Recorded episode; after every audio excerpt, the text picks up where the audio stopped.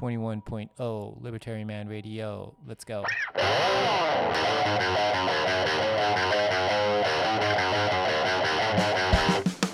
In the long run, we're all dead. Give me control of the nation's money, and I care not who makes its laws. Negative interest rates are the dumbest idea ever. The Federal Reserve is not currently forecasting a recession. Chancellor on brink of second bailout for banks. I've been working on a new electronic cash system that's fully peer to peer with no trusted third party. もう一人さ始めますね。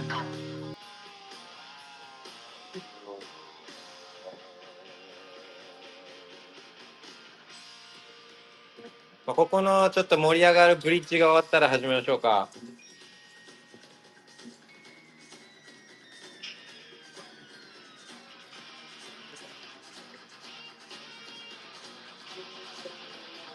You know where you are?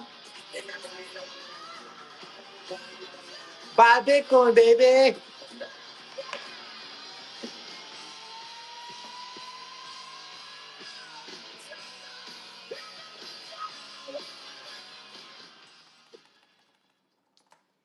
Good morning, Bitcoiners. How's it going, everybody? おちょっ とマイクの位置を調整させてください。 Hey hey、ニコさん。そうそう、アクション、リアクションとか見えてるんで、はい、あの、助かります。ま喋りたい人とかいたら、あの、リアクション、アクション起こしてもらえれば、 notification 見てるんで。あとは、まあ、いつもと同じドリルですけど、あの、質問とか、こんなことについて喋りたいっていうのがあったら、あコメントも見てるんでお願いします。はい、タツさん、リアクションありがとうございます。そう、あの、スペースのツイートにコメント、リプライしてもらえれば、あの、こっちで見てるんで。はい、お願いします。そう、あの、だから今日は12時とか、まあ、始めようと思ったのは、日銀の決定会合の、まあまあ、その、用紙っていうか、あの、が12時過ぎぐらいに出るかなと思って、だちょうどみんなとそれを見ながら、スペースやったら、あ、面白いかなと思ってたんですけど、だからもう出ちゃってて、うん、出ちゃってて。で、まあ、一個前のスペースで、いつだったかな？えーっと、一個前のスペースが、17日、17日だから、あ、just two days ago。あ、2日前。あ、ちょっとペース早、早すぎるな。そう、あの、2日前、17日に、まあ自分のこの日銀が、まあマイナス金利を解除するかもみたいな、そういう噂あったじゃないですか。日経とか、そういうところで出てた。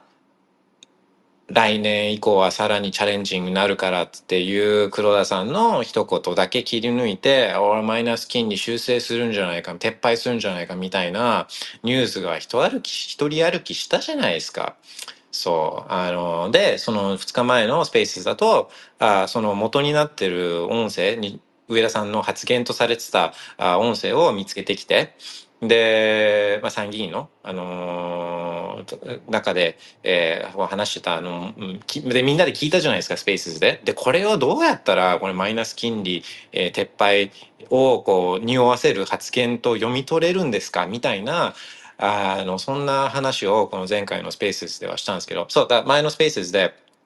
上田さんの実際の音声とかっていうのも流してるんで、まあ、それ聞けると思うんですけど、どうやったらこれ拡大解釈して、マイナス金利撤廃になるの？つって本当思ったんですけど、あの、みんなも思ったと思うんですけど、で、実際に、えーそう、マイナス金利はやっぱり撤廃されなかった。うん、実際撤廃されなくて、まあなんか、あの、前回の、あの、初内容と比べてるわけじゃない、あの、一言、あの、一語一句比べてはいないんですけど、なんか今回のバッと見たら、まあちょっと、おあ、でもまあ、くら、そうね、記憶曖昧だから、あなたこの、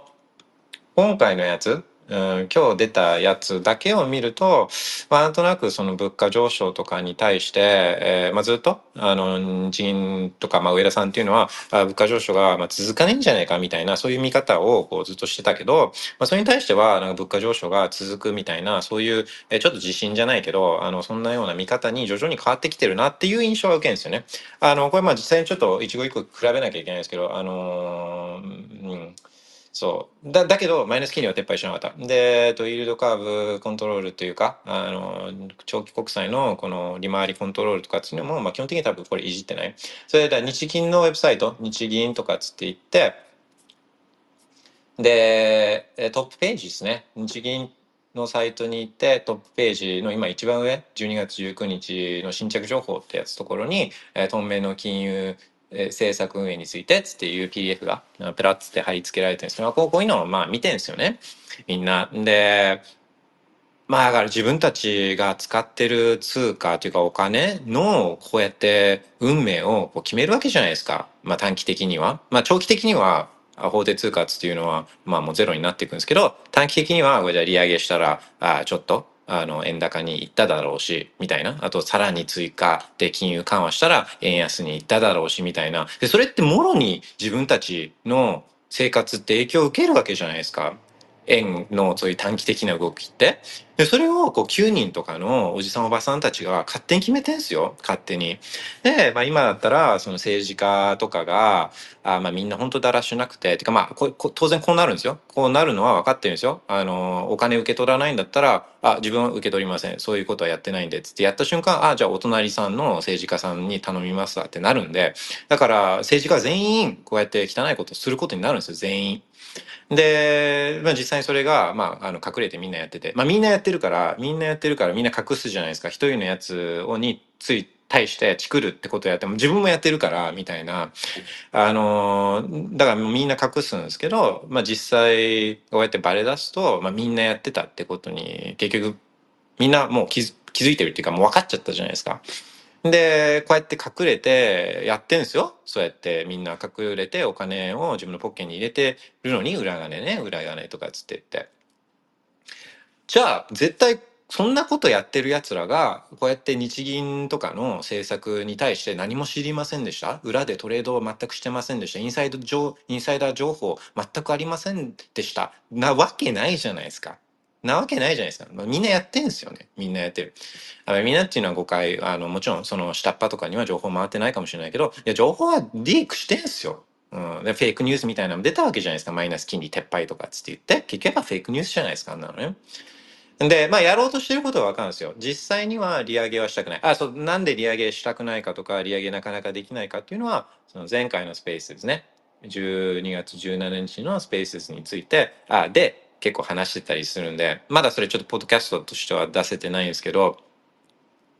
まだ結構上の方には自分の Twitter のタイムラインには出てくると思うんで、まあ、前回のスペースなんか聞いてもらうと、まあ、自分がなんで日銀はえそ利上げをなかなかできないのかっていうことについててもついても話してたりするんですけど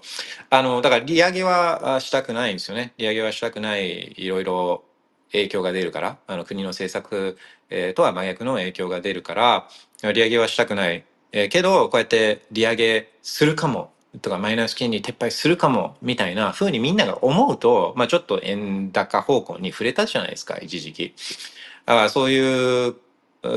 ことを実際には利上げしないけどあのそこまで円高にはならない急激には円高になっていかないように、まあ、なんとかしようみたいなそういう作戦は、まあ、もちろん見え隠れはするんですけどね。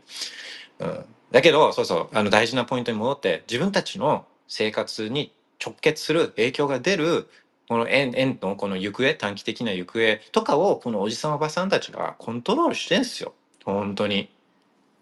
で、この人たちは自分たちがどうするか分かってるから、まあ、例えば円安方向とかに、まあ、緩和方向に持っていくんだったら、まあ、当然ドル買ってんすよ、当然。だから当然ベッコイン買ってんすよ、当然ベッコイン買って。とか株買ったりとかしてんすよ、そりゃ。当然。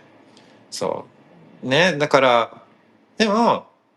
ああ、もしそんな9人のおじさんおばさんたちが勝手にお金の量とかを変えられない、なんかそんな通貨があったらいいなってあるじゃないですか。かそれがベッコイなんですよね。うん、だからもう本当もう、だからまあまあだからこう前回の予想、前回のスペースでした、えーまあ、マイナス金利は撤廃しないんじゃないかっていう予想が当たったのは、まあそれは嬉しいっていうか、まあそれはまあそういうお遊びであの楽しいかもしれないけど、全然そんな、あの、良くないですよ。本当こんな人たちがなんか、あの、お金いじっちゃうのね。そう、な、もう、まあそんな、で、で、そうそうそうそう。えっ、と、パーキャスト、Libertarian Radio Podcast のおエピソード8、エピソード8で、日銀決定会合の楽しみ方っていうのをやってるんですけど、うん、これから、まあ今日、日銀決定会合が、まあ、18日と19日ってあって、えーで、12時お昼ぐらいに、こういった用紙みたいなのが出て、で、これからどういうふうに、まあ、楽しめるかっていうと、まずエピソード8でも話してるんですけど、えー3時半頃から、あ上田さんの、あのー上田さんのあの会見があるんで、これ YouTube で、あの YouTube とかで生で生配信されるんで、まあ、それをこう見ると、あの、まあ、今、今話したような、あの、この、この最悪、最悪、マイナス金利、えー撤廃しなかったとか、あおじさんおばさんたちが、おおマネタリーポリシーを決めるのが、こう悪い、僕たちに直結するのに、みたいな、そんな話とかを、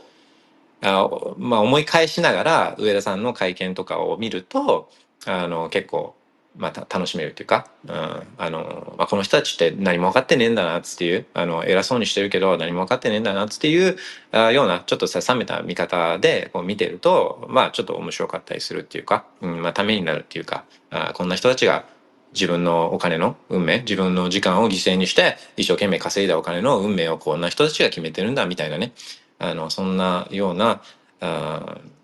まあ、認識にあのつながると思うんですよね。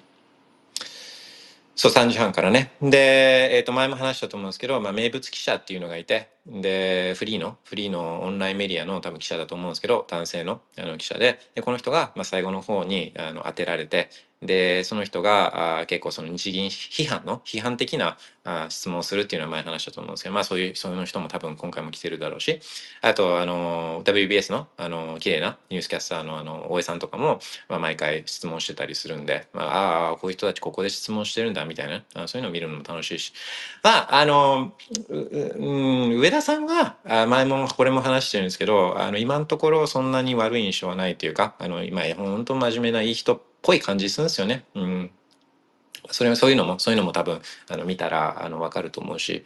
あのーそうで今回の今回の上田さんの会見、まあ、会見はまずあのテンプレートのこのあの今回の決定会合の内容について、えー紙から読むんですね。読み上げて。でその後に記者からの質問。でまあこれも多分事前になんかいろいろやってんすよ。多分ね。あのこういう質問しますみたいなね。でまあでもあのそういう質問に対して、えー答えていくっていうのは、まあ、そこが大事なんですね。でそこでどういう内容のあのことを話すかみたいなのをこう注意深く、まあ、みんな聞くんですけどだポイントは、まあ、今回マイナス金利撤廃っていうのはあのやらなかったけどあ来年に向けてうんっていうようななんかそういう発言がとかあと物価上昇に対して自信が出てきているかどうかとかあのそんなようなニュアンスとかがあるかどうかっていうのをあまあ、そういうことを考えながら見るとあのこの先の予想とかがにそれを役立てるってことができるようになってくるんですね。で、まあ、上田さんずっと言ってるのは賃上げっていうのがこれが継続的に行われるかどうかっていうのを見てみたい見ておきたいっていうのをずっと言ってるんですよね。だからでそれってその春闘とかあのそれ労使交渉みたいな。まあ来年の春あ12月3月とか。あそういうところの、まあ、実際の、まあ、結果まあ結果までは見ないにしても企業がどういうことを言ってるのかとかあのそういうようなことを、見た上で見極めた上で行動したいって言ってんすけど言ってんすけどまあそこに来てあれですよね。前回のスペースでも話したようにアメリカはここでまあ利上げはまあもうやめててでもしかしたら利下げとかを来年 Q1 とかぐらいには始めるかもしれないみたいな話になってきてるんでだから US が利下げしてる中日本は利上げっていう真逆のはこれはやりたくないですね。これはやりたくない。うん、だからほん本当はもしあのマイナス金利とかをやめるんだったらあ今回とかもう本当1月2月とかあのそれぐらいのタイミングしかあ自分はないと思うんですよね。うん、逆行くのは本当ちょっと痛い。うん。OK! まあそんなとこですね。今日3時半からですね。3時半 YouTube。OK! あと、ちょっと notification チェックしますね。あ、そう、旅行好きさん、日銀発表、リバさんの予想通りでしたね。まあね、ここはちょっと victory lap 取りたいですけど、そんな別に、まあ、その予想が当たることは楽しいけど、全然いいことじゃないですよね。一部の人たちがお金のことを決めちゃうっていうのはね。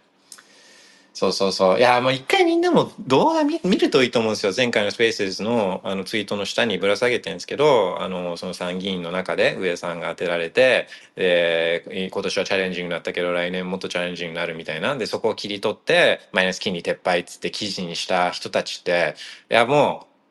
う、まず多分読んでない。あ、全全部聞いてない。前前後の文脈とか聞かずに多分もうそこだけ切り取ってとかもう本当そんなことしかも考えられないですね本当に。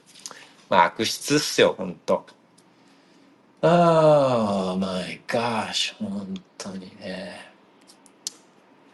え、まあ、あの、それぐらいしかないですけどね、今日とかつってって。あまあまあ、あの、それを受けて、今、えっ、ー、と、USDJPY 見ると、まあまあ、ちょっと0.37%、USD がストレングテンしてて、まあ、自分見てる、MXNJPY、MXNJPY も、メキシカンペソね、メキシカンペソも今0.1%、MXN がストレングテンストレングテニングしてて、うん。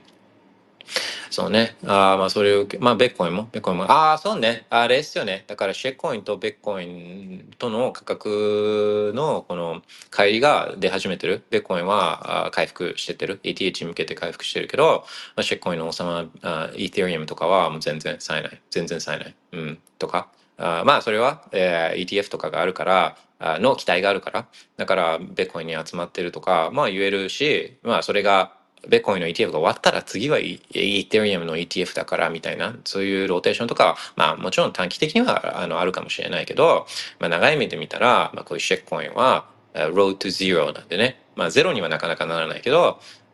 まあまあ下がっていくんですよ、 shitcoin は。あとか、まあそんな動きはありますよね、最近は。と、ああ、そうそうそうそう、あ全然、そう、それぐらいしか話題ないと思ったら全然あるじゃないですか。えっと、ちょっとじゃあ、スペースの下に貼っていきますね。とは言いながらも、あのこうやってちょっと、最近、あ、最近の話題とかが頭から、まあ、結構スリップしちゃうんで、あこんな話についてみんなで話したいとかあったら、どんどん notification お願いします。まあ、質問とか、あの、何でも OK なんで。えー、out of bounds はないので、anything goes, anything goes, えー、っと、copy link。Anything Goes っていう Guns N' Roses の曲もあるんですけどね。うん、あれもかっこいい曲。まあ曲で言うと、まあ、最近こう、年末になってきてあの歌番組とかあのの特番とかやっててあの昨日なんか見てたらあのアドアドはなんかすごいっすね。あの、まあ、あの、うっせぇわっていう曲は、まあもちろん聞いたことあったけど、あの、最近、ラーメン屋さんでこう流れてる、有線みたいなんで流れてる曲で、あんのこれなんかのあ、海外のダンスナンバーのこの、あのサンプリングしたあカバーっていうかサンプリングしたようなそういう曲なのかなリミックスなのかなって思って聴いてた曲が昨日そのアドが歌番組で歌っててあこれこれアドの曲なんだみたいな。あすごいですね、うん、めっちゃすごいなと思って聴いてたけど。えー、っと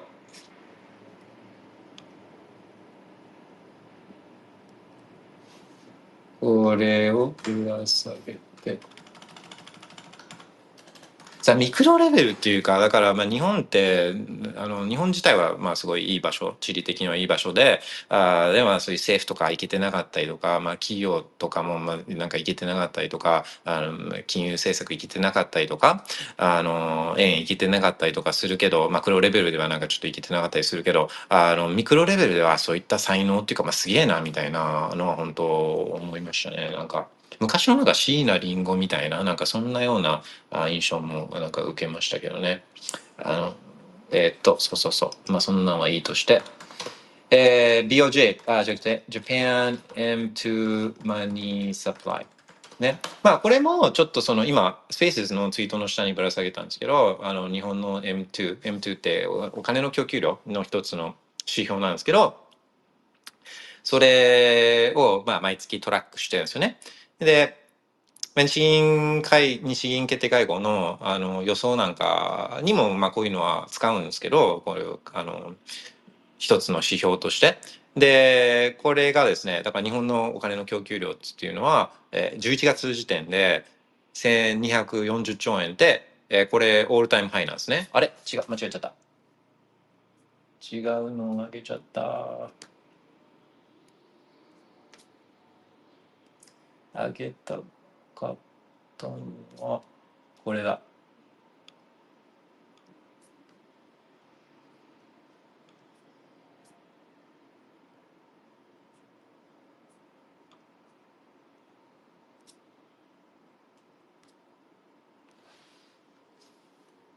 あげたかったのはこれです。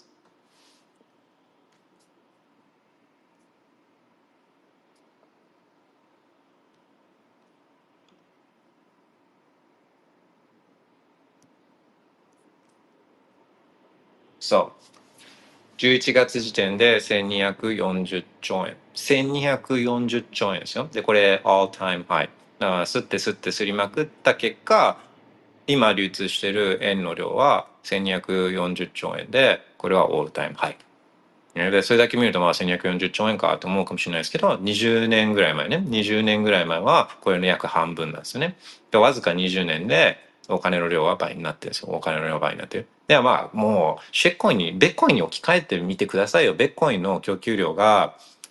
もうマックス2100万っていうのが20年の間で4200万になったらいやそれ1ビットコインあたりの価格それ量が増えればどうなるかってもう超簡単に想像つくじゃないですか超簡単に。ねえ、だから shitcoin の、あの、あ、 Ethereum Foundation が、あの、イーサリアムじりじり値下がりしてて、これだと誰もステーキングしてくれないから、これ incentivize するために、イーサリアムの量を倍にして、これをステーキング報酬として配りますとかつって言ってた瞬間、イーサリアムの価格っつってまあ半分になるじゃないですか。あ単純にね。あまあそんそんなにわずか20年の間に倍に増えてるっつってね。でまあこのチャートを見るともう一目瞭然じゃないですか。もうストレートラインでアップアップアップアップ常にブルルルルルルルってつってマジ休むことなく吸ってるのが、まあ見て受けちゃいますよね。で、で、これが、これ毎年の年換算していくと、うんと、そうですね、えー、3%, 3とか、あそういうぐらいの上昇なんですよ。だから気づかないんですよ。本当じりじりじりじり茹で返るっていうのは本当よく言ったあなと思うんですけど、あ1年で3%とかだとあんま気づかないですよね。気づかないけど、それぐらいやっちゃうともう20年ぐらいでも倍になっちゃうみたいな。で、えっ、ー、と、そうそうだ、ポコッつって上がってるのが2020年の時。だからそうやってあのコロナ、コロナの時は、まあ、やっぱもうすりまくったんですよね。すりまくった。うん。本当にかつてないほどすりまくって。でもずっとやってるんです。ずっと。だから下にはあの書いてるのが、It's been happening all along つって、いや、日銀がすりまくってとか、なんかこう、あの、金あの金融緩和しすぎてとかつって、いえ、今始まったことじゃなくてもずっとやってんすよ、ずっと。いつまでやるのつって、まあこれはもう、あれですよ。あの、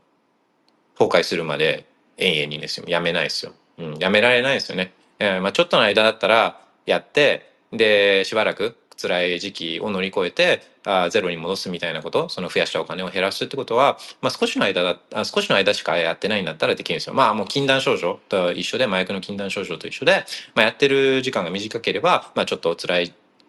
1, 1週間ぐらいは辛いかもしれないけどそれから抜けられるんですけどもうずっとやってたらもうやめるのはもう無理無理っていうか無理じゃないけど実際やるとその悪影響っていうのがもう耐え耐えに耐えられなくて、えー、まあもう結局やっぱ吸っちゃうっていうことになるんですね。うん。そうだからシェッコインはダウンだからビットコインはアップ always up up always って自信持って言えるのはシェッコインがダウン always だからなんですよ。まあこれ見ればわかる。まあ別に自分の予想とかじゃなくてこれ歴史なんで。うん。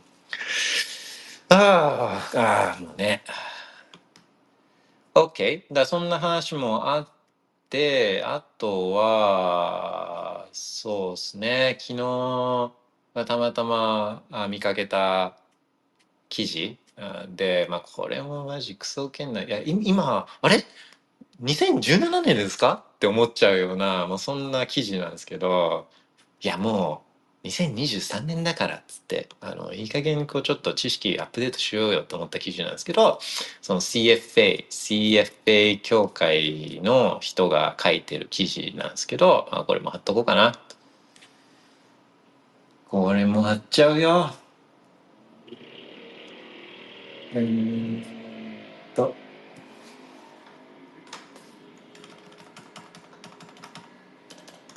CFAs know nothing. Know nothing. で CFAs know nothing っていうリンクを貼ったんですけどこれマジクソけんな昨日はちょっと声上げて笑っちゃったんですけどうん、そう、C まあ、CFA っていうのは、えっ、と、Chartered Financial Analyst っていうやつで、あの世界、一応世界資格みたいなやつ。日本で言うと、証券アナリストみたいな。証券アナリストは日本のあ CFA 版みたいな、そういうやつなんですけど、あのまあ、資格自体は、そういう金融系資格の中では、もう多分トップ、まあ、一番上だと思うんですよね。で、まあ、MBA、MBA とか、まあ、MBA も、あそういった IBD っていうか、まあ、そのトップの、トップの MBA じゃない人とか、あと、まあ、MBA 行かなかった人とかが、あそういった金融投資銀行とか、まあ、そういうところで就職するとか、あの、箔をつけるために取る資格なんですよね。CFA つって。で、実際の資格自体は難しい。あの試験自体はとても難しくて、まあ、科目もすごい広い範囲に、あのまあ経済とか、まあ、デリバティブとかもそうだし、もちろん、あと財務分析とかもそうだし、あまあ、エクイリーズとか、もうフィックステンカムとか、まあ、とにかく幅広いんですね、科目が。で、しかも難易度が結構、あの、えぐい。あ結構難しい。で、これがレベル1、レベル2、レベル3ってやって、あレベル3なんかは、あもうその自分がアナリストだという設定で、えーこういうプロフィールの人たちが投資相談に来た時はどういうあなたはあ投資助言をしますかみたいなあそういうそういう質問が出るんですね。まあそれをだから多分確か論文形式だったと思うんですけどで答えるみたいなわけ。でまあもう本当難しい。ブラックショールズとかももちろんやるしモンテカルロとかももちろんやるしえ最近はそう最近はあれもあとかあ行動経済学もあるしあれもあるんですよ。あのテクニカル分析。だからチャートに線円とか引いてあってこれがボーシかあベアシかみたいな。そんなんもあるんですよこの試験にね。あまあちょっと面白い試験というか面白い試験なんですけど。それに最近はブロックチェーンとかクリプトカレンシーとかっていうのもは出てるはずなんですね。確か、確かその出題範囲とかに入ってたりとかして。で、そうそうそうそう。あのまあ、資格自体は、だ金融とか経済とかに興味があって、で、まあ、勉強するのも好きで、でまあ、どうせ勉強するんだったら、まあ、資格でもどうせついでに取っちゃおうかな、みたいなので言うと、こう CFA は結構おすすめなんですよね。あの、まあ、コストもかかるし、うん、あの、結構難しいから、あコメンは必要なんですけど、まあ、どうせ好きなんだったら、みたいな。あと、体系的に勉強できる、その CFA のテキストはめちゃくちゃいいんで、あの、CFA の公式が出してる、えテテキストなんかめちゃくちゃいいんで、ああ、金融経済ちょっと勉強してみたいな、みたいな、あーので、こう CFA をやるっていうのは、これは悪悪くないと自分は思うんですけどね。うん。まあ、そうそう。で、そういう人たちが、そう書いてる記事なんですけど、なまあ、何何を言ってるかっていうとあそうそうクリプトではなくブロックチェーンの話をしようクリプト全般特にビットコインにまつわる話は全て無視してくださいブロックチェーンこそ投資が投資家が語るべき本当のチャンスなのですとかつって Oh my gosh. Nothing could be further from the truth. うん真実は真逆じゃないですか。いやもうほんとマジこういう人たち。いやいっぱいいるし自分もそのだ最初あベッコインすげえなとかつってえー、ブロックチェーンなんかもっとすごそうみたいななるのって、まあこれはあるある。まあ自分もそういうふうに思った時もあるし、まあでもそこで、えー実際見ていくと、あ、ブロックチェーンって、実際には遅くてコストが高い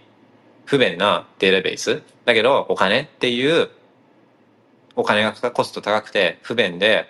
遅いデータベースが必要なものって、まあお金ぐらいしかないんだっていう結論に、まあ多くの人はたどり着くんですけどね、結局。だからこう、あ、ブロックチェーン、クリプトカレンシーズとかっつって、えーいうのを、あ、このブロックチェーンめっちゃいいみたいな、このクリプトカレンシーめっちゃいいみたいなのって、あまあまあ、あの、誰もが通るフェーズでは、まあ、だ誰もかもしれない、ほとんどの人は通るフェーズで、まあ、あの、自分なんかはそれをクリプト中二病って呼んでたりするんですけどね。うん、で、後から思えば、あまあ、あれもいい思い出だな、みたいな、あまあ、みんな通るフェーズなんですよね。俺のブロックチェーンね、俺の cryptocurrency っていうのは、あ結構誰も、あ誰もが通る道だったりするんですよね。Alright, え、っと notification をチェックします。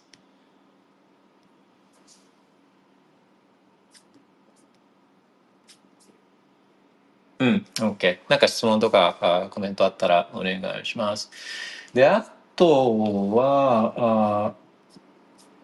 今日見たやつでちょっと面白かったのが、そう、Bitwise の CM ね。Bitwise の CM。Bitwise、これも貼っとこうかな。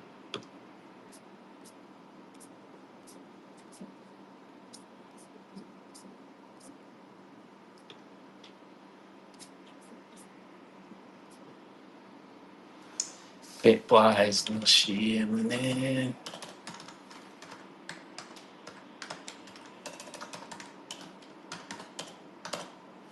そう、あの、まあ、Bitwise の CM、今ちょっと貼ったんですけど、あー Do you know what's interesting these days? ベーコインとかっつって、そう、あの、白髪の紳士がこう言うんですけど、まあ見た瞬間、あれこれあの人じゃんっって思ったんですよね。まあ、どの人かっていうと、あ The most interesting man in the world って言って、世界で最も面白い、面白いというか、その interesting な人、えーっていうので、えっ、と、その土石って、まあ、日本だとコロナとか、あの、ビールの、ビールのコロナとかが有名ですけど、あのーまあ、アメリカ大陸っていうかアメリカとかあの方ではドセキスっていうビールもめちゃくちゃ人気っていうか有名なんですよね。で、そのドセキスっていうメキシカンビールの CM をやってたのが、あこのおじさんで、えー The most interesting man in the world みたいな、あもう世界のここを旅して、こんな珍獣を退治してみたいな most interesting man in the world があ最後なんか女の子とかに囲まれながら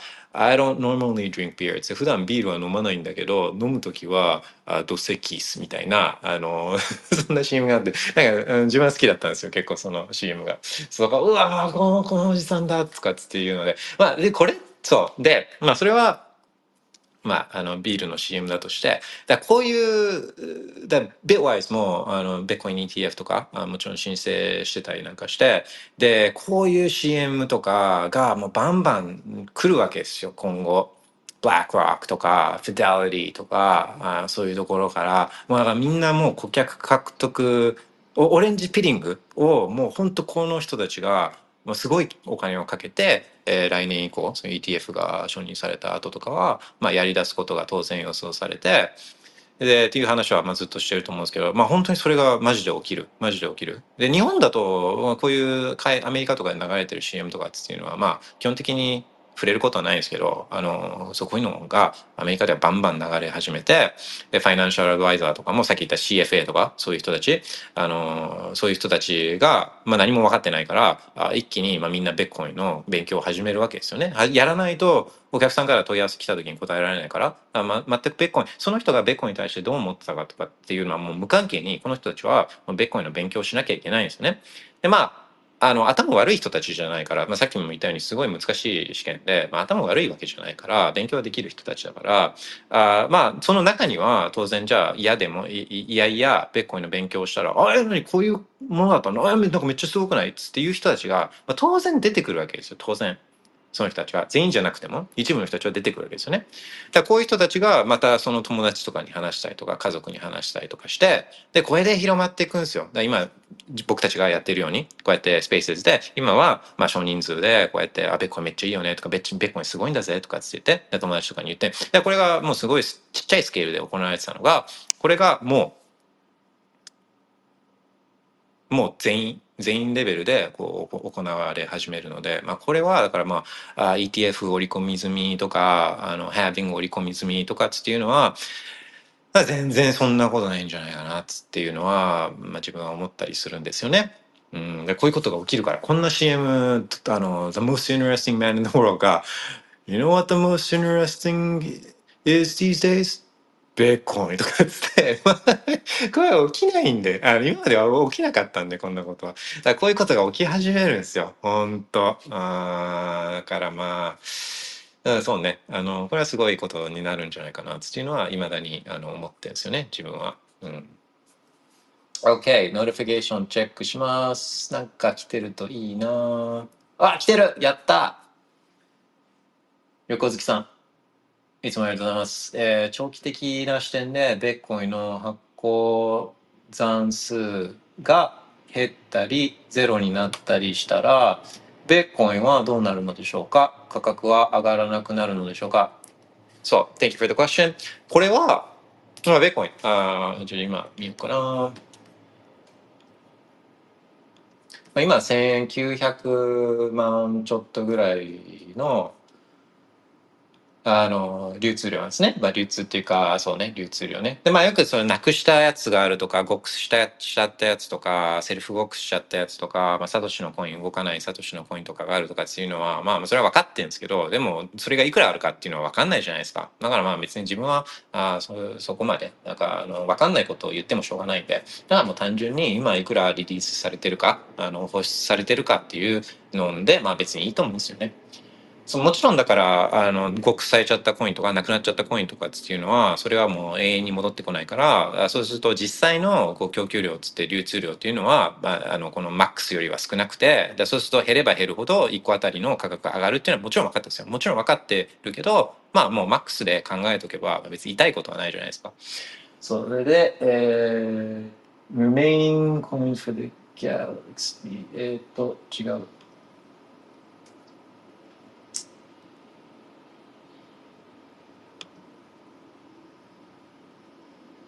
これだ。Bitcoin Circulating Supply Analysis。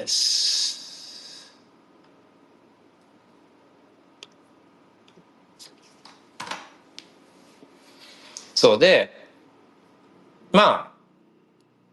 毎、毎4年サイクルごとにベッコインの、まあ、ハーフィングがあって、で、1ブロックあたりの供給量が半分になる。ね、半分になる。もともと50で始まったんだけど、それがあ25になって、で、12.5になってとかつって、どんどんどんどんあの半分になっていくんですよね。毎4サイクル、4年サイクルごとに。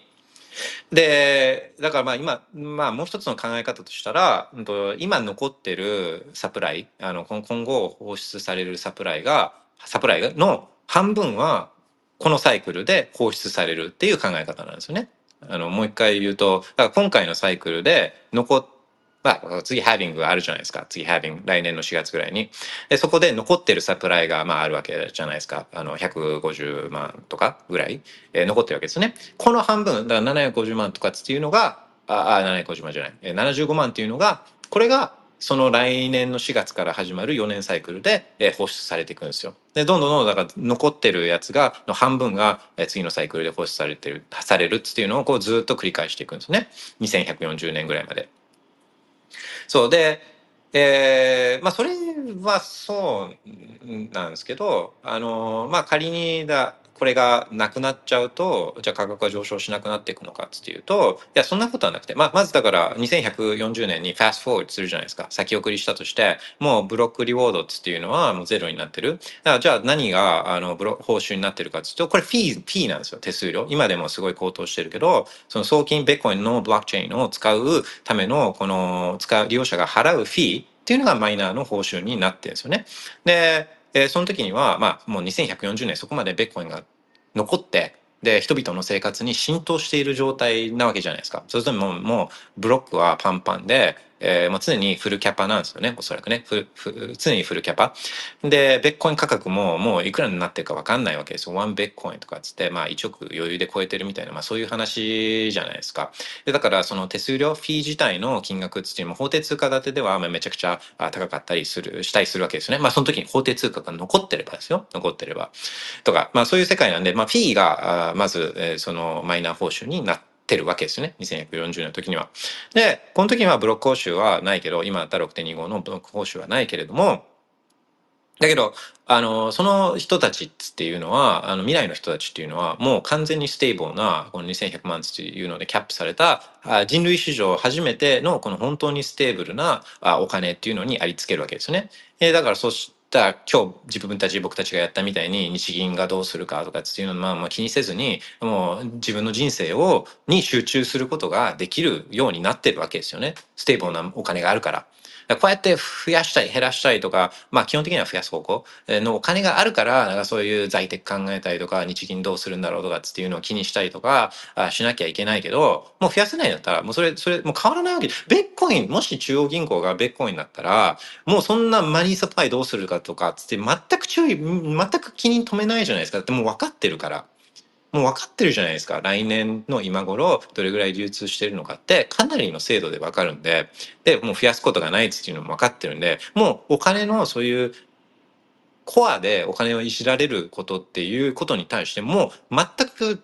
神経を、そういう集中力をかけなくていいんですよ。時間かけなくていいんですよ。もう心配事が一個なくなるんですよね。うん、みたいな。そう、だからそういう人類史上初めての stable なお金の恩恵を未来の人たちは受けるんですね。で、価格なんですけど、まあだから法定通貨建ての価格、これは法定通貨が残り続ける限り、法定通貨は常に刷られるので、別ッコ価格は別にブロック報酬がどうなろうと、常に価格は上がっていくんです。常に上がっていく。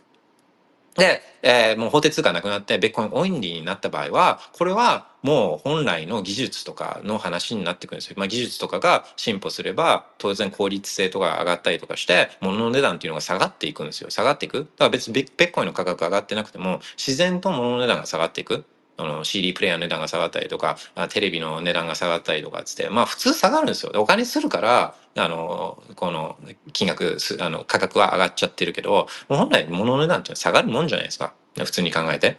うんだから、まあ、車の値段が本来は下がるはずなんですよね。うんで、だから物の値段が下がっていくから、あベッコインのそういうなんか価格っていうのは上がらなくても、購買力は自然と増えていくんですよね。自然と増えていく。うん、であとはだから一生懸命働いた人とかみんなが欲しいサービスとか商品とかを作った人あがあにお金が集まってその人たちの購買力が上がるっていうのはこれはまあ当たり前の話なんですよね。うん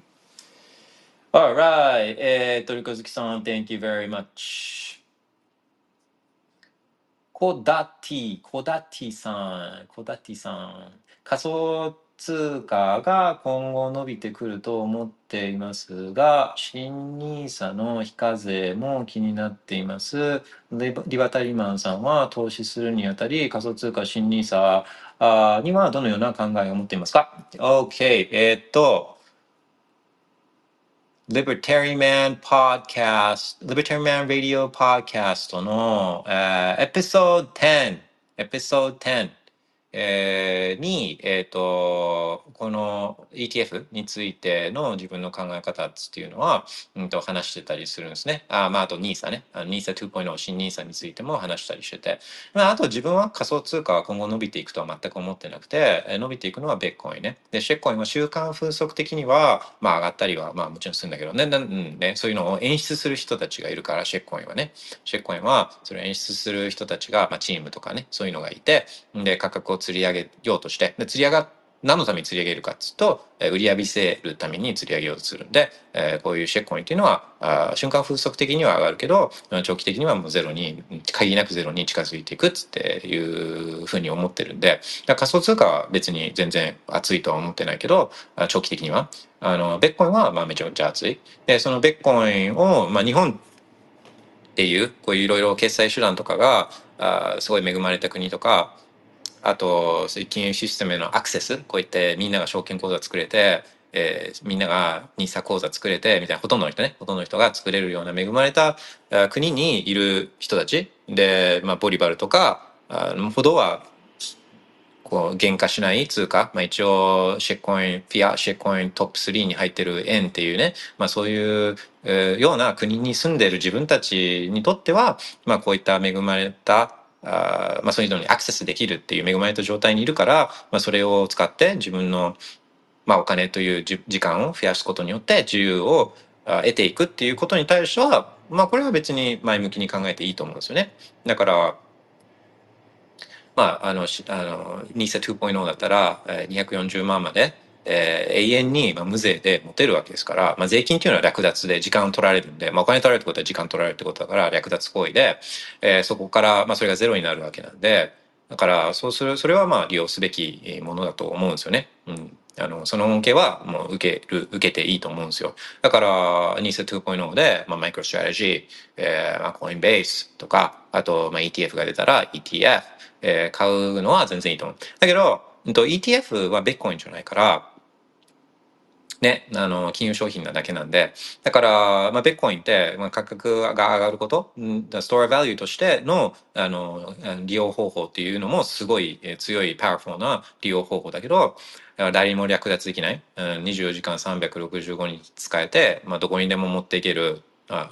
真っ裸で、マッパでどこにでも持っていける、あ初めてのアセットじゃないですか。あの、自分、自分というアセット以外の。うん、で、だその恩恵を受けるためには、それは BlackRock ETF とか、MicroStrategy とか、コインベースでは受けられないんで、NISA 2.0の、あの、口座の中に入ってる BlackRock ETF は、そういう時は何の役にも立たないんで、だから、あの、本来の、そういった、あ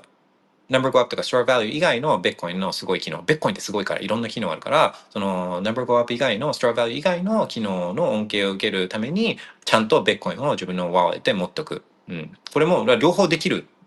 っていう、両方できるめちゃくちゃ恵まれた環境にいる我々、えー日本の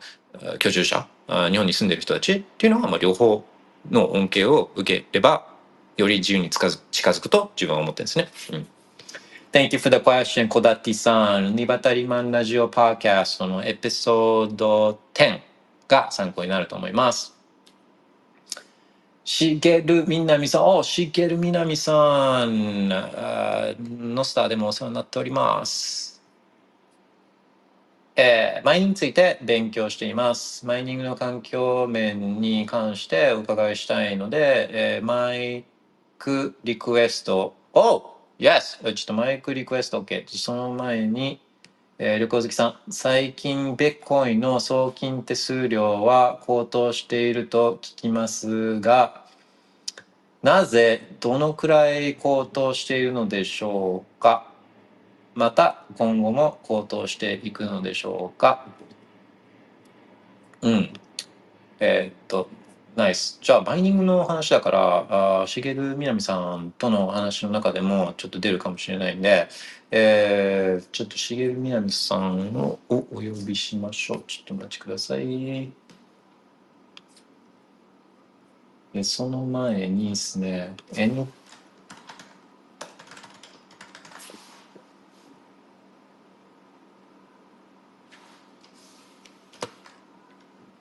えー、ちょっとお待ちくださいね。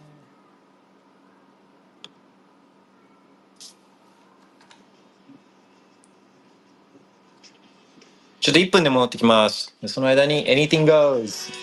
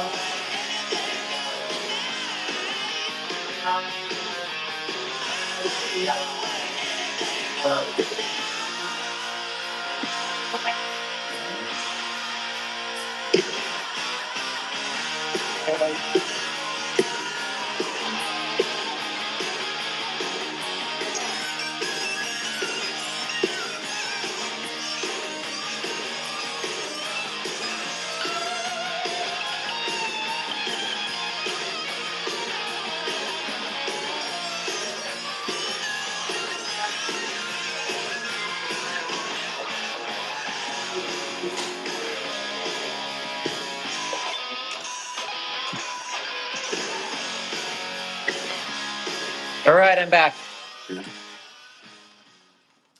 Alright, Anything Goes もかっこいいっすよね。Alright, えっ、と、しげるみなみさん。えー、add as speaker.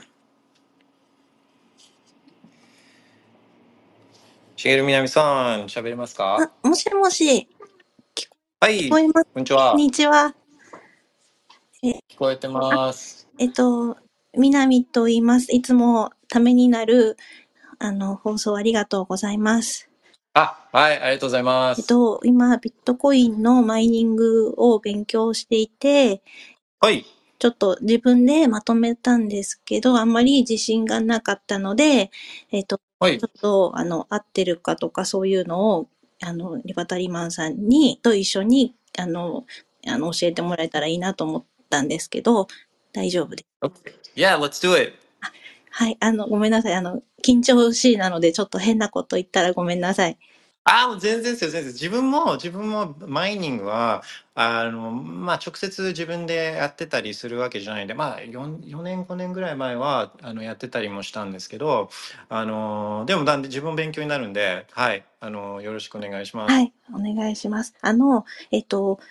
マイニングは、あの、よく電気代が高いとかって批判をよくうん。と思うんですけど、それ、えっと、あの、電力が高いっていうのは合ってるかもしれないけど、はい。あの、環境に配慮したマイニングの取り組みが進んでいて、で、あの、今は半分くらいが再生可能エネルギーになってるっていうふうに聞いて、ここれは大体合ってますかね。うーん、あの、そう、だい、大体合ってるんですけど、あの、大体合ってるんですよ。で、でも、うんと、まず、そうそう、あの、なんで大体って言ってるかっていうと、あの、電気代が高いところでは、マイニングやってないんですよ。あで、そのマイニングのやってる人たち、マイナーの人たちの中で、まあ、マイナーの人たちって、まあ、まあ、儲けたいから、あの、マイニングやるんですよね。あ、はい。で、まあ、収入はまあベッコインを売った価格だベッコインじゃないですか売ったベッコインのあから収入を得ていてでそこからまあ費用を引いてでそれがプラスだったら利益が出てるんで、まあ、OK っていうかあのマイニマイナーとしては成功っていうことなんですね。はい。であそうするとそのコストの部分っていうのを、まあ、なるべく最小化しなきゃいけないんででそうするとマイナーにとってのコストって何かっていうとこれは大きく2つでで1つはそのマイニング機材のお金と一番この変動費で大きいのはこれ電気代なんですよねエネルギー電気代なんですよ。はいでそうするとマイナーの人たちは電気代が高いとコストが大きくなっちゃうんで、えーこの人たちって儲かんないから電力電気代が高いところではマイニングできないんですやりたくてもできないんですね。うんうん。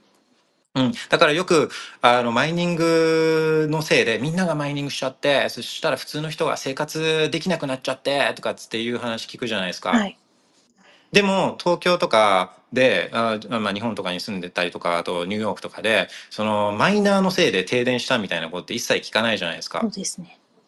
でそれってもう高いからですね。まあ人がいるところっていうのはあの電気代が、まあ、みんなドライヤーであの電気使ったりとかあのクリスマスイルミネーションで電気使ったりとかゲームで、えー電気使ったりとか AI で電気使ったりとかしててでだからみんながあの需要が電気に対してあるから電気代が高くてでそうするとマイナーの人たちっていうのはこういうところではあの儲からないんでできないんですよ。でだからあのマイニングのせいでこの電気が使えなくなっちゃうみたいなことって起きないんですよね。うんでだからこの人たちマイナーの人たちっていうのは電気が高いところで電気代が高いところでやってるんじゃなくて電気が安いところでやってるんですよね。でそのまあ環境に配慮した形。あ環境に配慮しようと思ってそういったまあ再生エネルギーみたいなものを使ってるわけじゃなくて、まあ、順番ちょっとその思考プロセスとしてはちょっと違くて、あの、これらの電気がこういった環境に配慮したその再生エネルギーみたいなものっていうのが安いから、このマイナーの人たちっていうのはこういうのを使ってるんですよ。で、はい。で、なんでそういった環再生エネルギーとかが安いかっていうと、これさっきのなんで東京とかニューヨークの電気代が高いかっていうのの逆なんですけど、これは誰も使ってないからなんですよ、再生エネルギーなんか。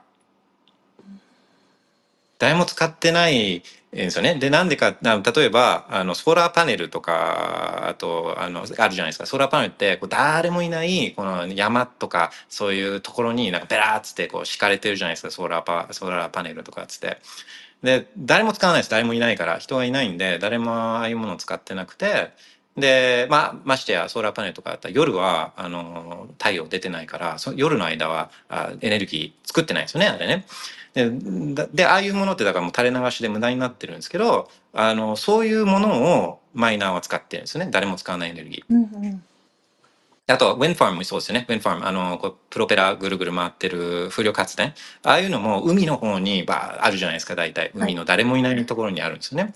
あれも誰誰も使ってないんで、ああいうエネルギーは。あそれらを、あの、まあ、だ誰も使わないから安いんですよ。誰も使わないから安いから、あそういうものをマイナーたちはこう使ってるんですよね。ああ、なるほど。うん。そうなんですよ。だから、あの、まあでもほぼ、ほぼ当たってると思います。うーんなるほど。ありがとうございます。マイマイニングやるんですか？やらない、みんな。やらないです。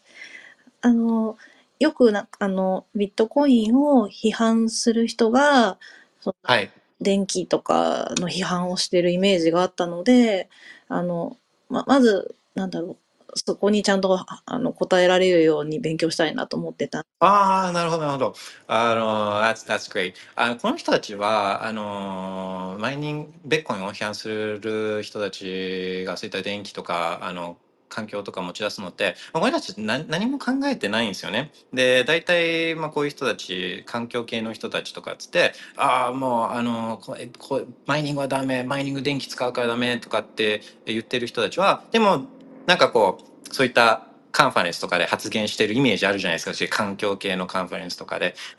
えでそういうところってのはすごい綺麗な会場だったりして、なそういう会場ってめちゃくちゃ電気使ったりとか、でその人たちもそこに行くのに自動車に乗ってきたりとか、まあ、すごい綺麗にあの髪型も決めたりなんかして、綺麗にプレスされた服なんか着たりして、めちゃくちゃ電気つ使ってるんですよね、そういう人たちは。でだから自分の電気の使い方はいいけど、自分があの気に入らない電気の使い方はあの許さないぞみたいな、うんあのそういう人たちなんですね。だからそうそうあのいい電気の使い方、い悪い電気の使い方って、まあ、多分ないないじゃないですか。コストをみんな払って価値があると思ってあの使ってるわけだから。だっていう話ももちろんあるし、で今話したように実際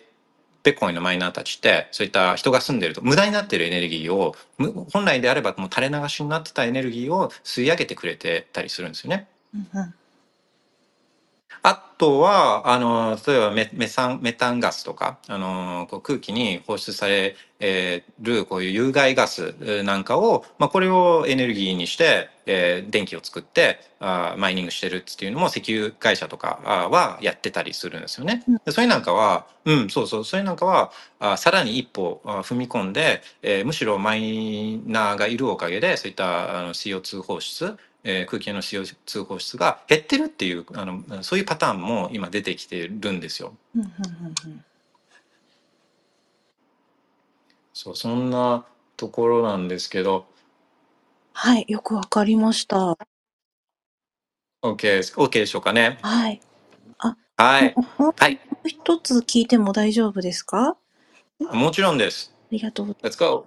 あの、P、プルーフオブワークとプルーフはい。テイクの、あの、違いというか、えっと、えっと、これも、あの、自分なりにまとめてたんですけど、はいあ。の、えっと、そ、そもそもあんあんまり、あの、だ、だいぶ違う仕組みというか、うん。あの、よくリバタリマンさんもおっしゃってたけど、あの、パソコンでこうポチッとできるみたいな、その POS? うん。えっと、えっと、P、プルーフオブワークの方は、その、あえて、その、改ざん、改ざんを防ぐために、あえて、すごくコスト、労力がかかる仕組みを使ってますよね。Yes. で、えっと、ただ、あの、確かに電気代は高いですけど、でもそういう比較じゃなくて、えっと、POS の方は、その、あの、保有してる、えっと、その仮想通貨を持っている人持っている量が多いほど、えっと、報酬をもらいやすいっていう仕組み。だからはい。もう、そそもそも、あの、何か違うな、仕組みが違うのかなっていう思ってるんですけど、Mm, absolutely, absolutely. そう、proof of work と proof of stake はもう、あの、すべてが違いすぎてて、あの、もういろんなところから違いは、ああの、あるんですけど、まあ、あの、まあ、共、唯一、唯一の共通点は、えーそういったデータ、あの、ブロックチェーンっていうデータベースの改ざんを、あ防ぐ、っていうとか、まあ、取引そうあの防ぐっていうところはあお互いそ,、まあ、それぐらいしか共通点ないですよね。やろうとしてることが、まあ、そういうことであるっていうの以外はもう全部違くて、まあ、プーフステークなんかは別に新しくもなんともなくて、うん一部の人たち、えーが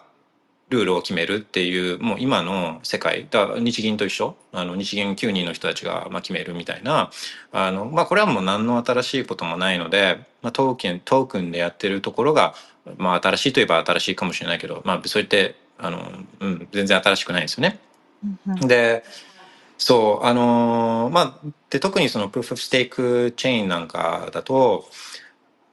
はこう大体プリマインするんですよね、まあ、何もないところからコインをあのう発行してでこれを、まあ、一部の人たちに割り振るわけですけれども、まあ、この人たちっていうのはもうずっとその手放さない限りずっと永遠にこの人たちはあその自分たちのシェアを希薄化することなくもうずっと持ち続けるわけですね。ででこの人たちがそのチェーンの適切性っていうか正当性を主張するわけですよね。でも考えてみてくださいよ。そのあの一チェーンの正当性を主張する人たちっていうのはそのチェーンが作っに存在しているチェーンが作ったチェーンにネイティブなトークンを持っている人たちででこのトークンって誰が作ったんですねまさにその人たちなわけじゃないですか。まだ超まあなんていうんですか？自作自演っていうかもう自分たちが作ったトークンで、えーそのチェーンの正当性を主張するみたいな、あのーそういう構図なんですけれども、あのーまあ、フフフ学の場合はそこが全くっていうか全然違う、あのそういったチェーンにネイティブなトークンコインを持ってるからどうこうっつって全くできないだからマイケル・セイラーなんかがめちゃくちゃ15万ベッコインとかあとグレイスケールとかが60万ベッコインとかっていうのを持ってたとしてもあのプーフ・オブ・ワークをやってない限りマイニングをやってない限り、え全くそのチェーンの正当性に対して、えー何らこう発言権っていうのはないわけですよね。うんで実際のプーフ・オブ・ワークしなきゃいけない。でエネルギーエネルギー有限なエネルギーをああのこれをこう消費しなきゃいけないあ実際にワークをしなきゃいけないっていうあチェーンの外外部の要素、えーっていうのがこのチェーンの正当性の証明になるんですよね。であそうなんですよなあのなるんですよ。でだこれなんかはまあめちゃくちゃあのこれが新しいコンセプトっていうかこれがあ新たな発見なわけであってプーフ・セークっていうのは全然ああの新しい発見でも何でもないですね。でえっ、とまあ電気代高いけれどもあのその改ざんししたくないコストをかけてでももう人類史上唯一改ざん不能なお金の、まあ、帳簿会計帳簿全人類が使える会計帳簿を守るためのコストって考えたら、まあ、なこれにはな価値ありそうじゃないですかなんとなく。うんうんまあ、少なくとも自分の自分の時間を犠牲にして得たお金が誰にも取られたくないなそれにはコストをかけようって自分なんかは思うしそうやって思う人っていうのは、まあ、いっぱいいるからベッコインのあのハッシュレートって今もうあのオールタイムハイなんですねみみんながマイニングをやりたくてしょうがないっつって。うん、っていうことだと思うんですけど、まあ、一つあのじゃあそれ分かったけどそれそれよく分かったんだけどあのじゃあ実際にどんなあの形でこの差って出てくるの？っていうところが多分みんな知りたいところだと思うんですけど、まあ、綺麗事は分かったんだけどみたいな。あのこれはビットコインの場合はそういったプルーフ・オブ・ワークをあのやるとえ、これ、あの、ま、で、分岐したときに、どのチェーンが正当性主張できるかって、あの、南さん、これご存知だったりしますか？えっと、な、長く続いたとか、そういう。うんうんうん。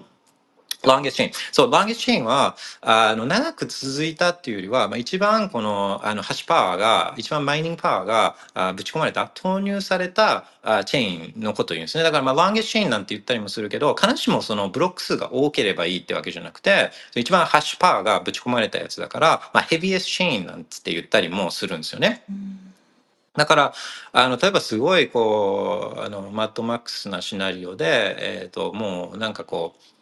えー世界中のインターネットとかが、まあ、一時的に全部止まっちゃったみたいな。だから、こう、全部マイナーたちとかが、ノードたちも、この遮断されちゃったみたいな状況が、こう、ちょっと続いたとするじゃないですか。で、そうすると、ビットコインの場合は、それでまあバンっつって、こうインターネットが復、あの復元して、で、みんながこう、繋がった時に、どのチェーン、で、その時にはもうバラバラになってるんですよね。その間何が起きたかっていうのみみんなわからないから、だから、あのここからノードたちはこう通信をし合って、まあ、一番正当なチェーンを見つけに行くんですけどその時にもう明らかなんですよ。もう主観的要素はもう全くなくて、えーこれは objectively にどれが一番ハッシュがぶち込まれたチェーンかっていうのはもうこれ議論の余地がないんですよね。議論の余地がなく見つけてあこれが一番正当性これが正当性あるチェーンだなっつうのでそこから続けること復元できることができるんですけど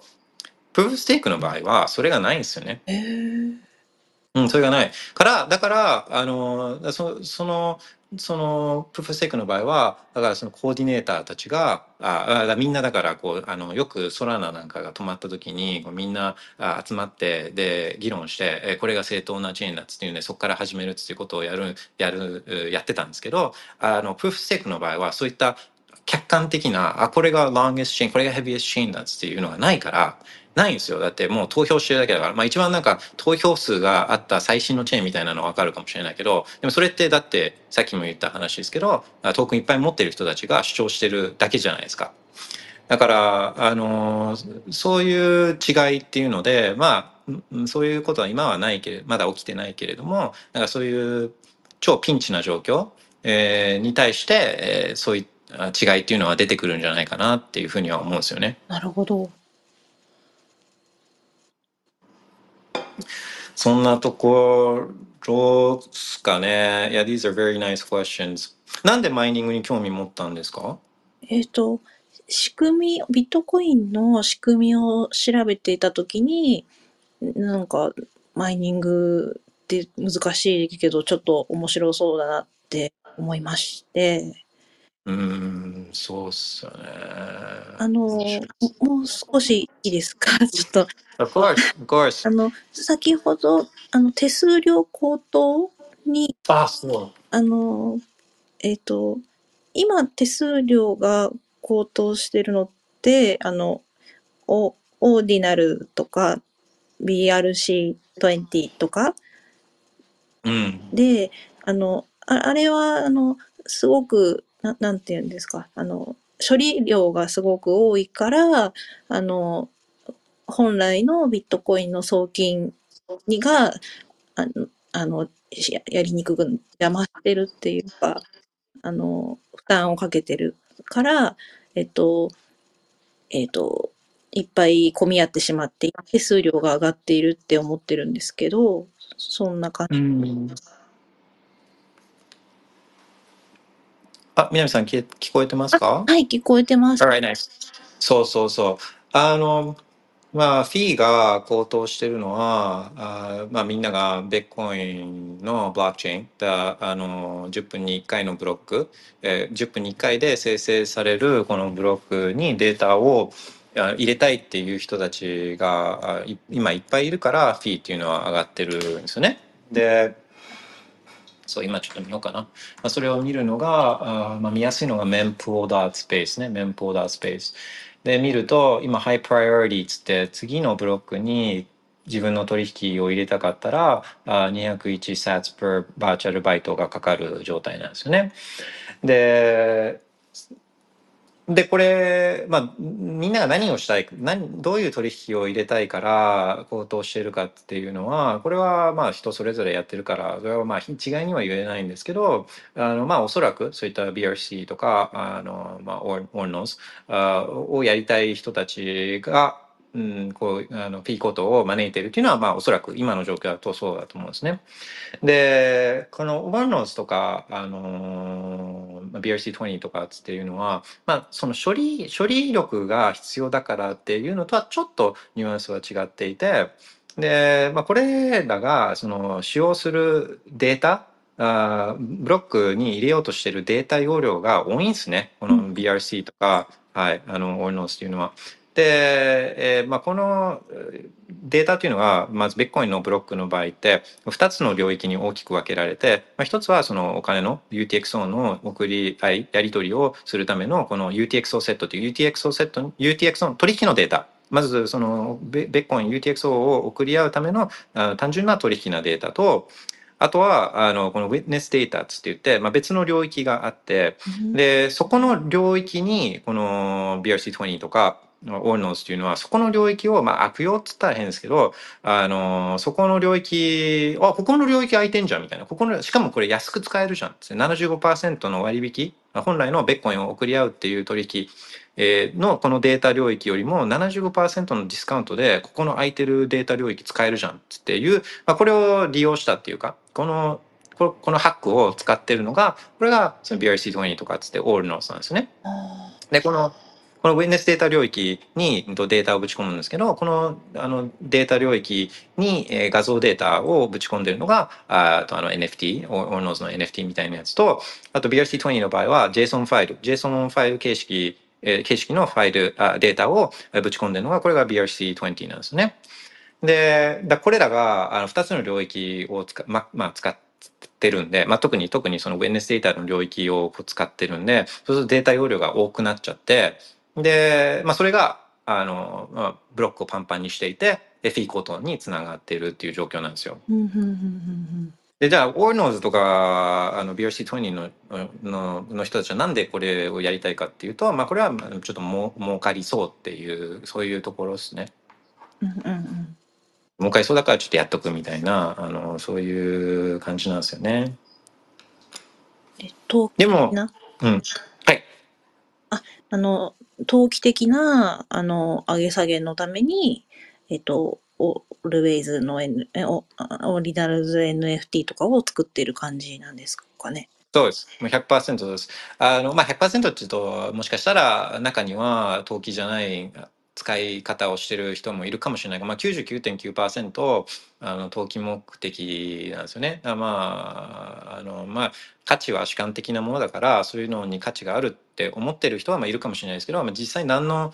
何のあの効果とかあの機能もまあこれらないので。で、まあ、ちゃんとその技術的なところを見れば、まあ、例えば NFT とかあのベッコインの NFT とかって言って、えー、実際に確かにベッコインのブロックチェーンのデータル、あの、ビジネスデータのとこには入ってるから、あの、イーセリアムとかの NFT よりは、まあ、そういった画像ファイルがブロックチェーンの中に入ってるとは言えるけど、これらはもう一回入れたらそれ動かないんで、よくみんながイメージしてるのは、ベッコインのブロックチェーンの中に NFT が、画像があって、で、それが、もし買えばその画像も自分の UTXO についてきて、自分のウォレットに入るみたいなイメージ持ってるかもしれないけど、そういう、そういうことは一切起きないですね。うんうん、そういうことは一切起きないんで、あの、まあ、技術的に見ても、で、しかもそのナンバリング、このサットは、あいついつのブロックの中でのこのレアサットみたいな、こういう関連性、紐づきみたいなものも、これもベッコインのブロックチェーンの中に存在するものじゃなくて、誰かが勝手に考えたルールにのっとった、本当緩い紐づきに基づいたものなので、まあ、まあ、全てのアングルから、あこれに何かすごいこう革命的な本質的な価値があるとは、まあ、あの自分の価値観的には思わないけど、まあ、人が何をあのあのいいなと思うのがそれはまあ自由だからでそうするとまあ無理無理があるような投機的な瞬間的に上がってるようなあそういうものなんだとするとそれはまあ時間が解決してくれるんであまあちょっと様子見する感じですかね今のフィーコートは。うん、なるほど。あのえっとマイナーの型視点だとその手数料がたくさんもらえるから、もしかしたら、あの、肯定的な人がいるのかもしれないですけど、あの、えっと、送金に使っている一般の方からは、やっぱり、えーちょっとなって思う人も多いと思いますし、あと、あの、私が一番わからないのは、あの、ノードの方はどんな風に思ってるのかなと思って、あの、ノードをされる方っていうのは、あの、そういったデータ、あと、とデータが大きい、あの、ものに対して、やっぱり、あの、えっと、負担がかかるから、やっぱり、その、えーやめてほしいって思われてるのかなっていう認識なんですけれど、合ってますか？That is 100% spot on. うん、もうあの自分の考えともうあのほぼ100%シンクロしてる内容でした、南さん。そう。あのーその通りで、まあ、マインドたちはさっきも言ったように、まあ、儲け儲けたいからやってて、まあ、それ自体は別に悪い悪いことじゃないと思うんですけどあそうそう儲けたいからやるからハッシュパワー上がってベッコインのセキュリティ上がってでそしたらベッコインさらに良くなってみたいなだからそういう面白いあの天才的な設計にサトシ・ナカモトはしてるんですよね。そう。で、マイノリたちはもう大喜び。もう大喜びで、マイノリたちは、まあ今、ベッコインの価格って 40K 以上になってきて、えー去年に比べれば100何パーセント上がってるから、でもまあ、all time high に比べればまだ37%ぐらいダウンしてる状況なんですね。で、もうマイノリたちは去年の段階では、もう本当にみんなが瀕死の状態だったんですよ。もうみんな、あやばい状況だったんですよね。まあ、そこに来て、まあ、ビットコイン価格のちょっと復活と、あと、この Ordinals とかでいうママイニング報酬のあの高騰によって、まあ、かなり救われて、救われてるんで、あの、マイナーたちは大喜びなのはもう本当間違いない。間違いないですよね。で、えっ、と、ノードの人たちですよね。で、うん、まあ、ノード、あ、南さん、ノードは持ったりしますか？ベッコいいえインのノード。持ってない。うん。Okay. So I just checked my note. あの自分の今ノードを見てるんですけど、えっ、と今770 737ギガバイトをこう使われてるんですよね。あ、でもちょっと待ってよ。えー、で、コインノードが675、うん、そう、675ギガバイト使われていて、で、まあ、結構ですね、このオーノーズとかが出てきてから、その、うんストレージの使用量、使用するペース、あの、このブロックチェーン全体のこの膨張えーのスピードはもうか、うん、上がってるんですよ。かなり上がっていて。まあ、だけど、だけど、えーまだ、えっ、と、675GB なんで、まあ今、普通に1テラとかが、まあ、当たり前になってきたりしてて、で、っていう状況の中だと、う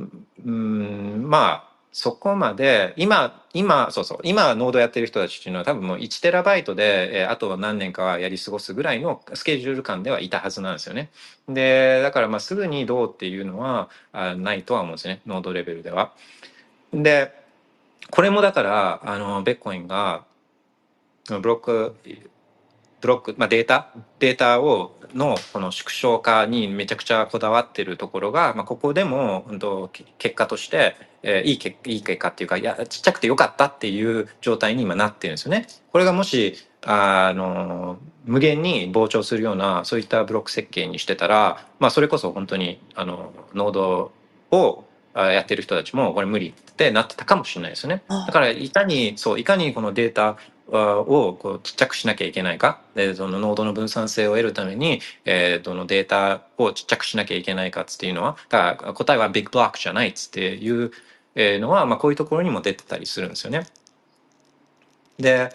まあ、ちょっと、まあ、今後、まあ、今後もうそのベコンの今のブロックの状態だとその4メガバイト1ブロック4メガバイトっていうのがっていう、まあ、一応限界値はあるからあ、まあ、そのそのそのペースで増えていくデータ量あのブロックチェーンの大きさは広大化していくっていうことは、まあ、ある程度だから、まあ、予測はあつくんですけれどもあのそう、だから、あこれ何回か自分も話してるんですけど、まあ、こういう状況にななったのも、あセグウィットとタップルートの、まあ、いわゆるアップグレードみたいなのがああったあって、で、それをハックして、それの本来は意図しない使い方をしているのが、この BRC20 とか Ordinals なんで、あの、まあ、そういう意味でハックしてる。で、それによって、本来のベッコインの役割である、このピアルピアキャッシュが、まあ、あの、ピアツーピアでお金をやり取りができるっていう、まあ、そういうツールなんで、ベッコインが。だからその本来の目的に弊害が出ちゃうようなアップグレードって、まあ、こうやってなんか自分はバグだ、バグに近いもんだと思ってるんですよね。で、本来は意図してなかったんで、でもまあそういう形で、こういう形になっちゃってるね。だから今後は、まあ解決は、だからこれをじゃあ、まあノードからこのウィンネス領域を切り落とすこともできるんですよ、実は。だから今600ギガ、あのデフォルトだと600ギガ使ってるけど、そのウィンネスデータの領域を、さっき言ったオーノーズとかの、あの、えーデータをこう全部すあの捨てることもできるんですね。うん捨てたりすることもできるんですけど、あの、だとか排除したりとか、そういうことが解決なのではなくて、やっぱりもう、あの、今後、そういったアップグレードするときっていうのは、こういった意図せぬ結果が、影響が出ちゃうこともちゃんと踏まえて、今後のアップグレードとか変更っていうのは、もう本当に今まで以上に、今までも慎重にやってたけど、今まで以上に慎重にやらなきゃいけないっていうことが大事なのかなって個人的には思うんですよね。うんうんうん That was, あまあそのあどうですかね。あとあとあ今の質問、まあ、マイナーたちとノードの人たちの2点でしたっけ？あとあともう一つありましたっけ？大丈夫です。あ、あの、と投資家しというか、普通の人？普通の一はい般はやっぱり手数料高いの嫌でね、とは思うので。そうですね。あの、まあ、ただ、え一つ言えるのは、ああベッコインが、まあ、本当に世界中の人たちが本当に使うようになる。まあ、自分たちが思い描いてるがベッコインがどんどん広まっていって、で、みみんなが使うようになってってる世界線がもし来た場合は、遅かれ早かれ、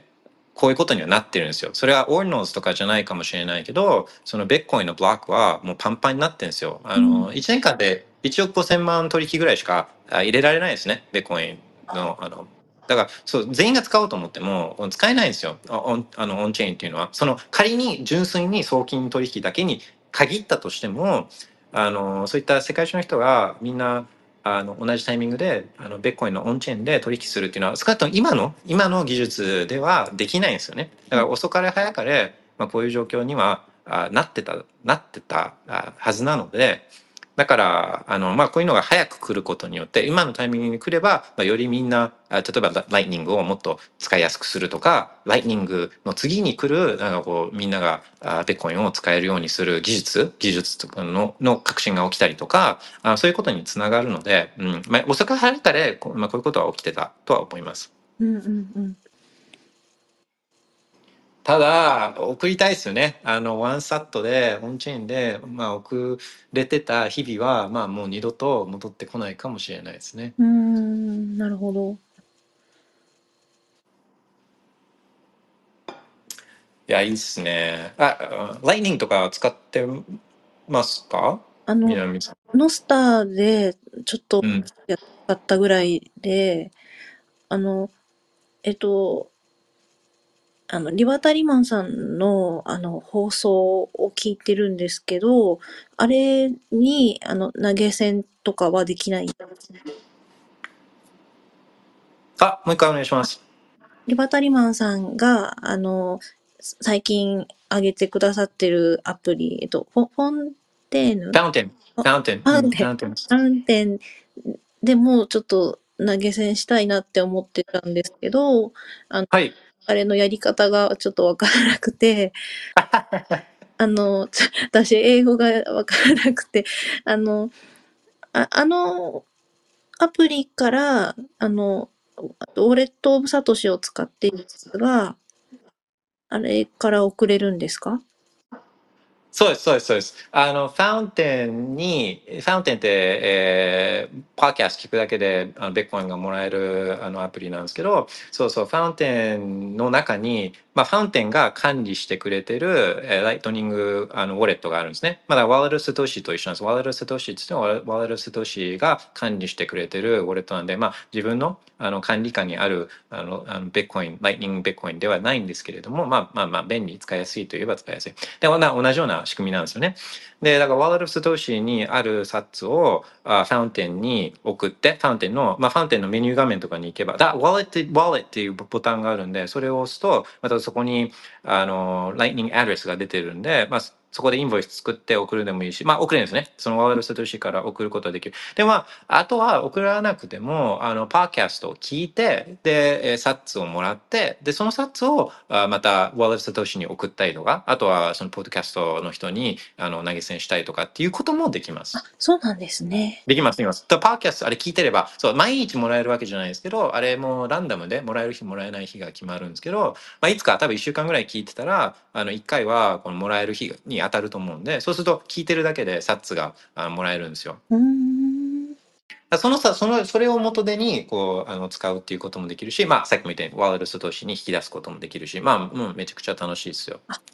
やってみます。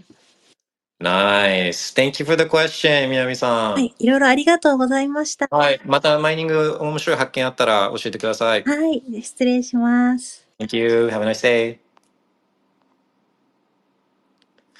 いやー、めっちゃ楽しいっすね。あー一人で喋ってるのももちろん楽しいんですけど、あの、こうやってビットコインの会話が、ああやって平日の昼間からできるって、これもう天国ですか？あーまあ天気はね、本当天国みたいなあの天気ですけど、いや、最高ですね。あー南さん、Thank you very much. あの、ノスターでも、あのーライクしてくれてたりとか、あの見てたんで、あー thank- こうやって直接話せて、えーとても嬉しいです。Thank you very much. マイニングの勉強頑張ってください。OK! えーっと、ベッコインいろはさん。おーベッコインいろはさん。これで一つ合ってるかな ?POS トークンを多く持ってるほど、コンセンサスをいじるための投票数がある。I love that! その通り。OK。P、Proof of Work 持っているベッコインの量にもかかわらず、コンセンサスを買いません。That's a nice way of putting it. うん、ナイスナイス。最高。そうそうそう。で、まあ本当、Proof of shit、Proof of Stake コインって、持ってる人は、もう本当それをサーバーにぶち込んで、バリデータとかってやってたら、もう永遠にそのインフレした通貨が入ってきて、この持ち分割合は永遠に変わらないんですよ。永遠に変わらない。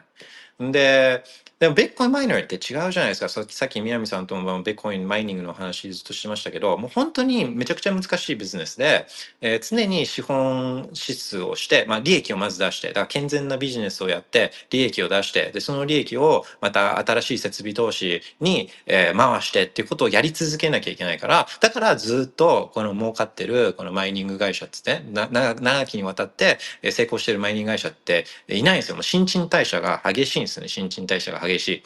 で、常にこう競争にさらされててみたいな。どっちが、どっちがいいですか？どどっちのそのプーフオブを好みますかっつって、まあ、自分なんかは絶対プーフオブステークなんか今のおじいちゃんたち、えーがあのいろいろ裏金でお嬢々やってる政府と全くこんな違いが全く見えなくて、まあ、それだったら新陳代謝しまくってるあの人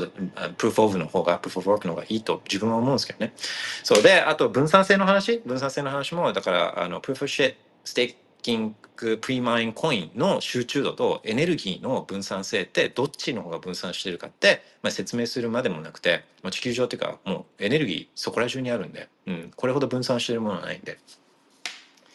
Alright, ビビットコインのはさん、Thank you very much. 旅行好きさん、先ほどの南さんとのやりとりの中で何のデータベースを見てらっしゃいましたか？え？データベースなんか見てたっけ？あれかな？ノードの話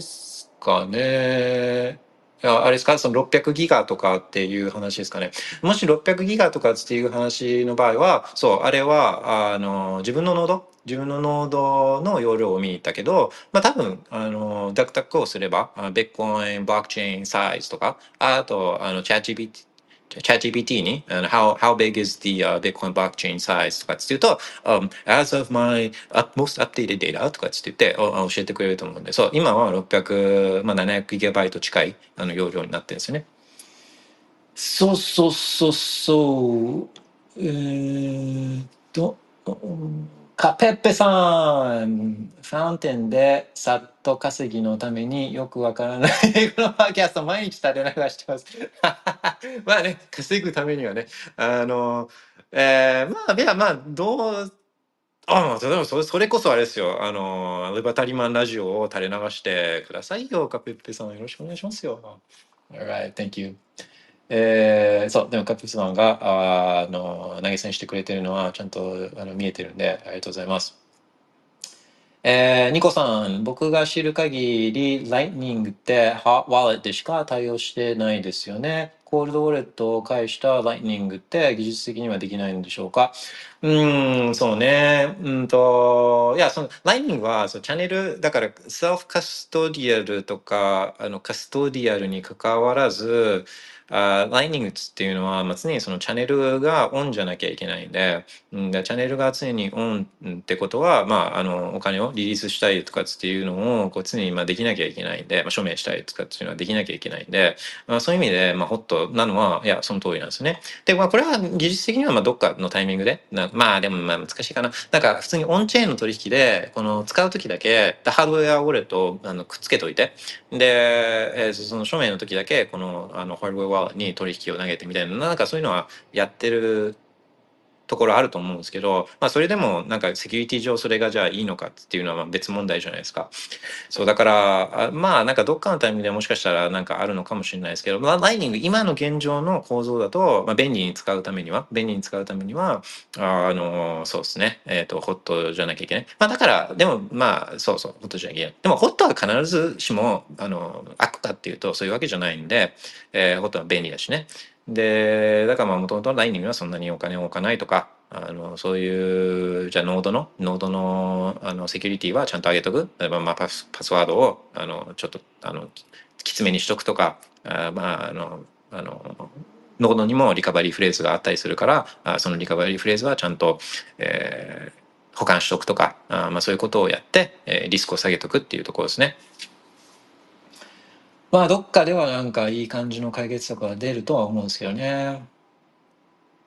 カペップさん、リバタリマンラジオも聞いてますよ。ただ、たまにしか稼げないです。そうなんですよね。最初は、もう本当ファウンテンの出だしの頃は、まあ、毎日ジャブジャブ状態で、あの、もう本当毎日サッツが無限に降ってきたんで、あれはもう最高でしたけどね。うん、まあまあ、あの、無理なビジネスモデルは、あ永続はできないっていうことですね。政府以外は、政府はお金をするから、無理なビジネスモデルだけど、あの、まあ、お金がゼロにならない限りは、お金の価値が、フィアカレンシーの価値がゼロにならない限りは、無限に、うん、あの、続けられるのは政府だけね。政府だけ例外だけど、あの普通の場合は特に市場原理にさらされているものであればあるほどあそういう容赦ないというか弱肉強食っていうか、まあ、あのそういったあのズルをする人たちというのはすぐ退場しなきゃいけないんで、まあ、それはまあ現実ってことですよね。そうでだから BRC20 とかオールノースとかもあれも本当に無理だったら本当に人がそれに長期的に価値を見出さないそういった無駄なものなんだったらそれはもう市場原理が解消してくれるんで、うん、だからあんまりそんなにあのわわ自分はこう騒ぐ気にはあんまなれない、まあ、直近ではねオンチェーンがあの使えないのはそれは面白くないけど、うん。まあ、時間が解決してくれる。市場が解決してくれる。あ、なぎさん、ナーストを始めたいと思うのですが、こちらでサイトは合ってますか？サイトっていうのはないんすよ。このナーストってビットコインと一緒で、まあ、ビットコインにサイトがないのと同じで、こうサイトっていうのはないんですけど、あのーでもまあ、ちょっと、ナースト .com。うんと、自分、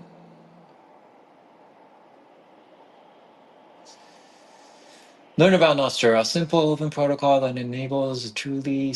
censorship resistant and global social network. まあ、うん、これはなんか、あの、それまともっぽい感じのあのサイトっぽいんで、そう、Nostr っていうのはベッコインと一緒でプロトコルだから、あの、なんかこの会社がやってるみたいなのはないですよ。でも、この会社が、えっ、と、クライアントを作ってる、その、ブラウザーを作ってる、だからウォレットを作ってるみたいなイメージ。で、ウォレットを作ってるみたいなのはあるんで、あの、そういう意味で自分がおすすめしてて、この間も誰かにおすすめして、もうその人なんか多分もう数数分ぐらいで、I'm rocking and rolling! これ最高じゃんみたいな。だから数分で、えー、マスターアカウント作って、でもザップするところまで、えー行ってるんで、今はオンボーディングがめちゃくちゃやりやすいんだと思うんですよ。うん。で、もうその人もノリノリで、なななんでツイッターなんか今だにやってんの？ノスター最高じゃんみたいにめちゃくちゃ盛り上がってたんですけど、その人。あの、でも自分がおすすめするのは、えっ、と、プライモ、プライプライマル、p-r-i-m-a-l.net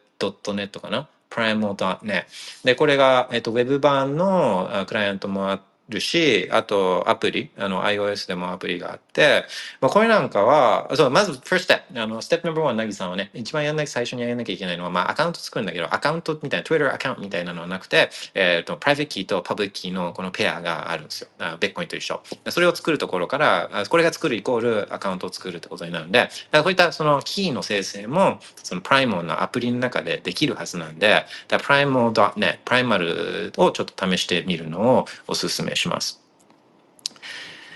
Alright. Oh my gosh. 今日はめちゃくちゃあー楽しかったですね。あー日銀会合なんかよりもう全然ベッコイの方が楽しい。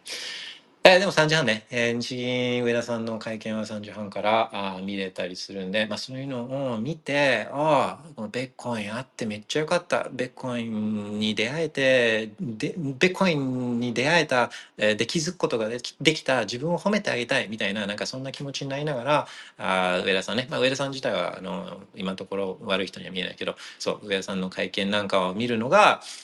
あ今日みたいな Wonderful Day の過ごし方として、まあ、どうでしょうか？うん自分はそんなことをして、えー今日残り一日を過ごそうと思っています。Alright! Have a wonderful day! Bye Bitcoin! Bye bye!